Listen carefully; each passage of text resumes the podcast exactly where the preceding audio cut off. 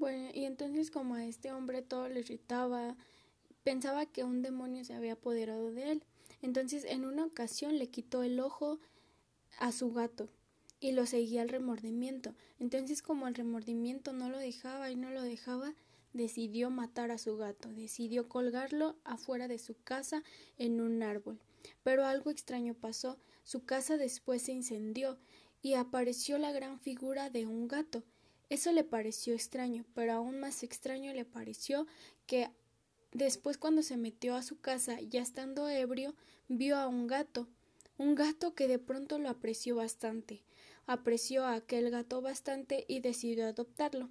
Aquel gato, que se parecía a su antiguo gato porque tampoco tenía un ojo, se volvió el mejor amigo de su esposa.